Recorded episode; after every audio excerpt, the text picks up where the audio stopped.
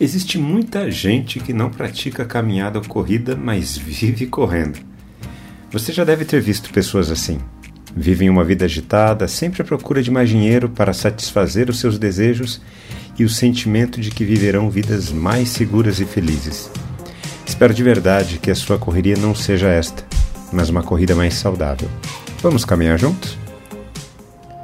O pecado causa uma deformidade no coração humano com relação às nossas percepções. Uma dessas deturpações, por exemplo, tem a ver com o senso de valor.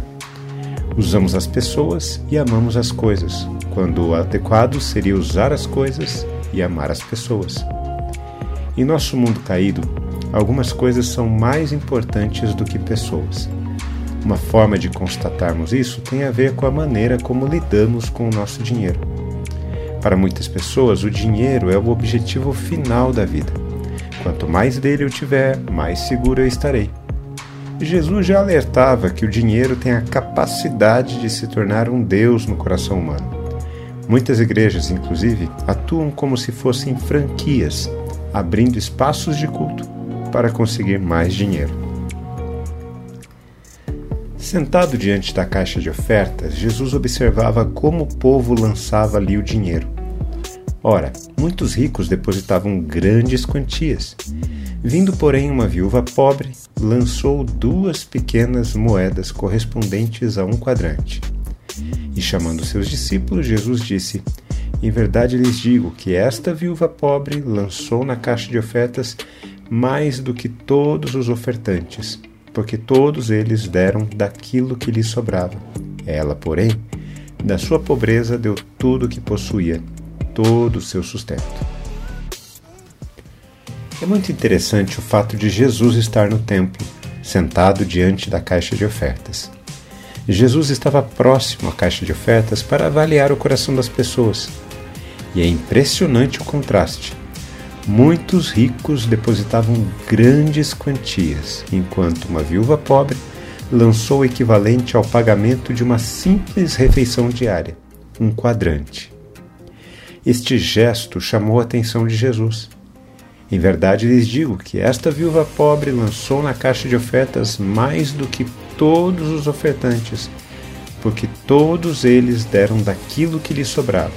Ela, porém, da sua pobreza deu tudo o que possuía, todo o seu sustento. Este lugar de ofertas no templo era destinado ao depósito para socorrer pessoas pobres, em especial viúvas.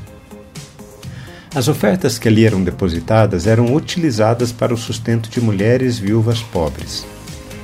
A oferta da viúva chamou atenção porque ela compartilhou uma das suas refeições diárias com outra mulher em situação igual à sua. Da sua pobreza deu tudo o que possuía, todo o seu sustento. Em outras palavras, ela foi movida por gratidão, enquanto todas as demais pessoas deram do que lhe sobrava, ou seja, por avareza ou ganância. Com esse gesto, ela demonstrou que a sua confiança estava em Deus, enquanto as outras pessoas confiavam em seus próprios recursos. Quando refletimos na palavra de Deus, precisamos responder a ela. Eu quero orar por mim e por você. Bondoso Pai, somos bombardeados diariamente a entrar em um ciclo de desespero à procura de mais dinheiro, porque temos medo do futuro. Perdoa nossa falta de Ti. Dá-nos o equilíbrio de confiarmos em Tua bondade e fidelidade e também de fazermos o que estiver ao nosso alcance, mas acima de tudo, Senhor, dá-nos sempre um coração agradecido a Ti, para que sejamos generosos da mesma forma que o Senhor tem sido generoso com a gente, em nome de Jesus. Amém. Um forte abraço a você, meu irmão e minha irmã. Nos falamos em nosso próximo encontro, está bem? Até lá!